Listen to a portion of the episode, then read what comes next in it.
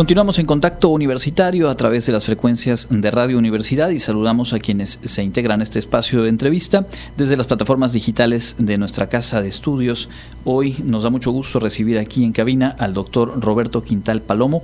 Él es profesor investigador de la Facultad de Ingeniería y vamos a platicar, a darles eh, a conocer detalles sobre un eh, curso de educación continua que se estará ofertando en el mes de marzo, pero que ya ha abierto el proceso de registro y sobre todo esta oportunidad para poder aclarar dudas y completar eh, la inscripción. Doctor, muchas gracias por acompañarnos y bienvenido. Muchas gracias, muchas gracias por el espacio también. Bueno, creo que eh, vale la pena iniciar desde la importancia que tiene el diálogo, la vinculación entre la universidad, en este caso la Facultad de Ingeniería, y el sector laboral, las empresas, las necesidades que por ahí en el entorno van surgiendo, porque eh, este curso del que vamos a hablar, me platicaba antes de entrar al aire, justo tiene su origen en esa posibilidad de dialogar y de detectar áreas de, oportunidad en común. ¿Cuál es la importancia del, trabajo de, vinculación con, el sector empresa? Eh, sí, eh, definitivamente ellos son de alguna manera los que nos dan la pauta acerca de eh, qué es lo que necesitan sus trabajadores aprender, ¿no? Eso es algo muy importante porque en educación continua nosotros podemos tener mucha oferta, pero también nos gusta oír de nuestros clientes, al fin y al cabo, pues es la parte empresarial qué es lo que, lo que le solicitan, o sea, qué es, qué es lo que necesitan sus, sus empleados, ¿no? Y, bueno, este, a partir de eso, pues nosotros también ampliamos. No, somos eh, ahora sí que estén completamente novatos en, en, las áreas que nos solicitan, de tal suerte que podemos eh, fácilmente actualizarnos y, ofrecer el curso, ¿no? ofrecer los cursos. Se requiere de, un dinamismo, digamos, y de una capacidad de reacción en los espacios académicos para ir al ritmo de lo que de pronto el entorno va, sugiriendo. Y sabemos que a veces las, eh, las currículas, el diseño de una licenciatura, de un programa, pues tiene otro ritmo para modificarse, pero en algunas asignaturas o bien en cursos de educación continua es donde creo que hay más posibilidad de que eh, se puedan adecuar y a lo mejor de ahí justo también nutrir los programas académicos posteriormente, ¿no? Exactamente, sí. De hecho, eh, pues como te mencionaba igual antes de entrar al aire, eh, nosotros ya, ya manejábamos este, este software, o sea, ya era parte, por decirlo así, de nuestra currícula, pero era solo un tema o, un parcial de, de, una materia, ¿no? Pero pues obviamente este, en la empresa al solicitar, pues quiere entrar a más profundidad y que pues sus trabajadores lo puedan manejar ya este, como una herramienta de a diario, ¿no? Ahora bien, vamos de lleno a, lo que es este curso básico de Helioscope. ¿En qué consiste este software? ¿Cuáles son sus aplicaciones eh, en términos generales? Correcto.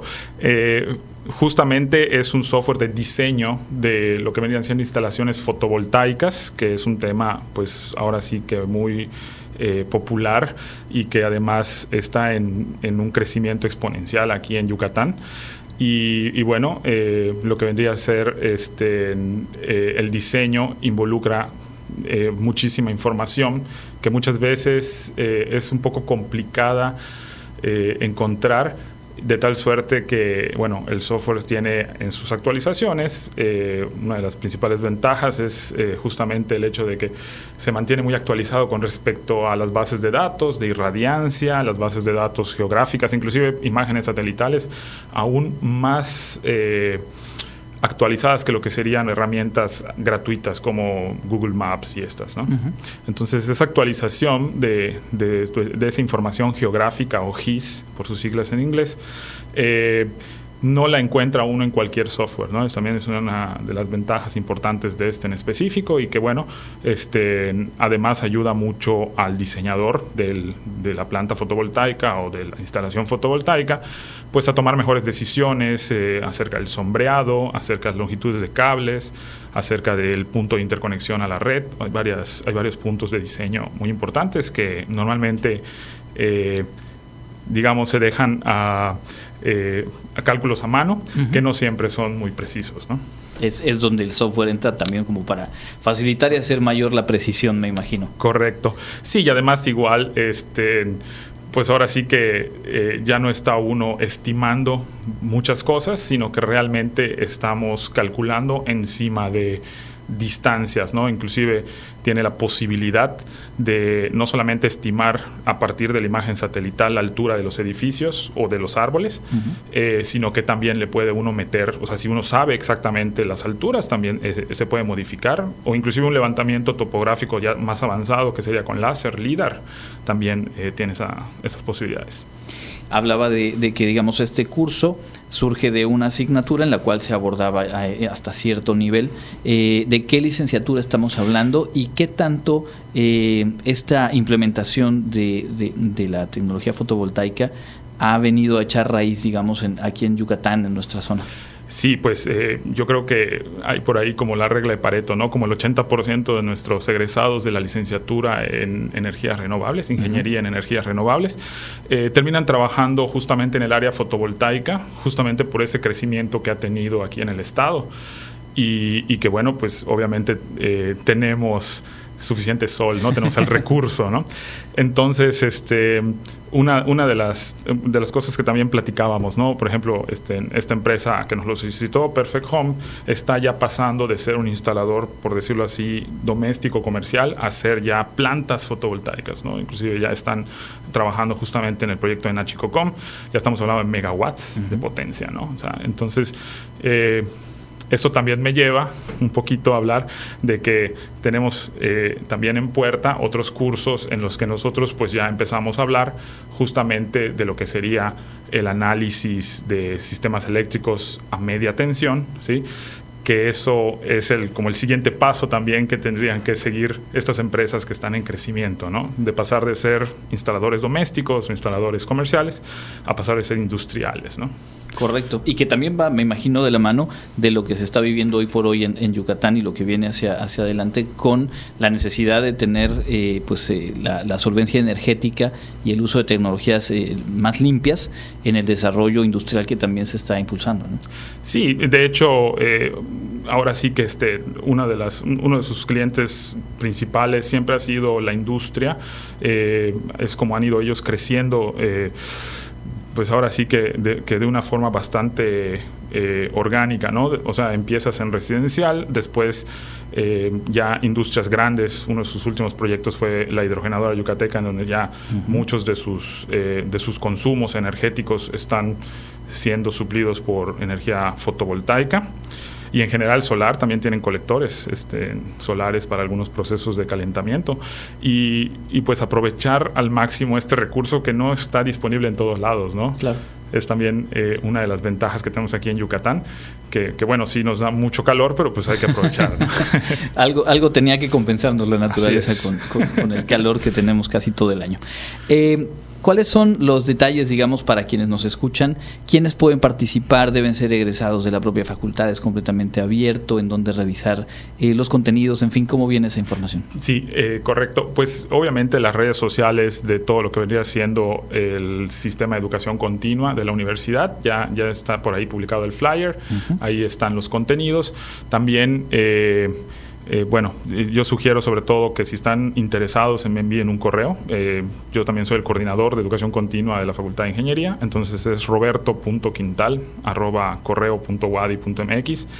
Y lo que sí se pediría es un poquito de tal vez conocimientos básicos previos de la parte de circuitos, la parte fotovoltaica. Normalmente las personas que lo han tomado son personas que de alguna manera ya están em, eh, trabajando, ¿no? vinculados.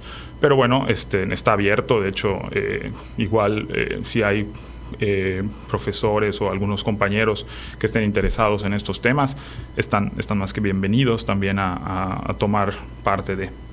Correcto, entonces la convocatoria ya, ya disponible a través, eh, por lo pronto, de las redes sociales del Sistema de Educación Continua de la UADI, esta vía directa de, contacto con el doctor Roberto Quintal y hacia el mes de marzo se estará eh, echando a andar. Eh, ¿Cuál es la duración del, curso? Son 22 horas, tratamos de que dure solamente un mes, sobre todo porque, bueno, pues la licencia del software es, mensual, ¿no? Eso es algo que también este, hay que tomar en cuenta, que cada integrante para poder aprovechar el curso, pues pues realmente debería tener su, su, propia licencia y como es un mes el que dura, este, en un mes tratamos de cubrir las 22 horas. Normalmente son tres sesiones, ¿no? Eh, lunes, miércoles y viernes, pues en un horario que, que acomoda a la mayor parte de los participantes, que normalmente son profesionales también y pues llegan a sus casas tarde, ¿no? Entonces, normalmente lo tratamos de empezar a las 7, ¿sí? Este, en terminar más tardar a las 9 y, y bueno, eh, para cubrir las 22 horas, pues sí, son alrededor de 11 sesiones. Y hablando, y digamos para redondear en términos más amplios, más allá de, este curso en particular, eh, y dentro de su experiencia en la educación continua, ¿cuál, cuál sería el mensaje para profesionales de, de cualquier área que a lo mejor eh, tienen esta disyuntiva entre diferentes alternativas o en qué invertir su tiempo y un poco su, su ingreso, ¿por qué apostar por la educación continua? ¿Por qué voltear a ver la oferta en este caso de, la universidad? Sí, yo, yo creo que esto es bien interesante. Eh, como te mencionaba, ¿no? Este, a veces eh, es lo que te da una ventaja competitiva, o sea, quiere decir, eh, como en el caso de la empresa que te mencionaba, pues ellos ya están brincando al, al siguiente nivel, ¿no? A otra competencia más arriba de, los instaladores residenciales y, eso pues obviamente viene acompañado de, gente más preparada, de, mayores conocimientos en ciertas áreas y, pues eso pues obviamente también digamos hasta personalmente no este te ayuda a, incrementar pues eh, eh, ahora sí que tus clientes, eh, el, tipo de, de proyectos a, a, los que te arriesgas ahora. Entonces, este, definitivamente hay un, hay un beneficio económico, ¿no? Este, no es lo, lo, lo único, lo claro. principal, pero pues obviamente es también importante. Es muy importante y además, entre otras cosas, permite el vincularse con profesionales de, de la misma área, Correcto. con intereses en común, generar también, pues por ahí redes que en todo lo que tiene que ver con empresas se vuelve Eso clave, ¿no? Me acaba de recordar también que en esta ocasión muy probablemente contemos entre los participantes este, Ah, es, eh, de hecho es justamente el, el, el es una participación virtual porque pues obviamente este, la mayor parte de las personas igual pues eh, de alguna manera se les hace más complicado llegar hasta la facultad uh -huh. y, y, lo pueden tomar desde sus casas, pero este, vamos a tener muy probablemente participantes de una red a la que pertenece la universidad, que es eh, la red para la integración a gran escala de energías renovables en Iberoamérica. Es eh, una red de 13 países, así que este, también vale la pena para, como comentabas, conocer personas inclusive de otros países claro. y, sus, eh, y sus necesidades. ¿no? Interesante. Entonces, modalidad virtual con esta sí. presencia de pues expertas, expertos que también están trabajando este mismo tema en eh, varios países y con ello pues la posibilidad de conocer otras experiencias, intercambiar conocimientos y bueno, generar proyectos también en común y sinergias. ¿Hay algo más que quiera agregar, doctor? Eh, no, pues están eh, todos invitados. Este, estamos esperando al menos una participación de 20 personas para arrancar el curso. Este, por parte de la red ya hay alrededor de 5 o 6 que están interesados. Entonces, uh -huh. el cupo pues eh, no, no, está limitado, pero pues esperamos este, al menos cubrir esto para marzo. ¿no? Claro, pues importante entonces quienes están interesadas, interesados, manifestarse, hacer contacto y bueno, completar el proceso de registro. En el mes de marzo se estará dando este curso básico de Helioscope y hemos platicado hoy con el doctor Roberto Quintal Palomo, profesor investigador de la Facultad de Ingeniería. Muchísimas gracias. Doctor. Muchas gracias a ustedes y a tu auditorio. Nosotros vamos a hacer una pausa, tenemos más información al volver.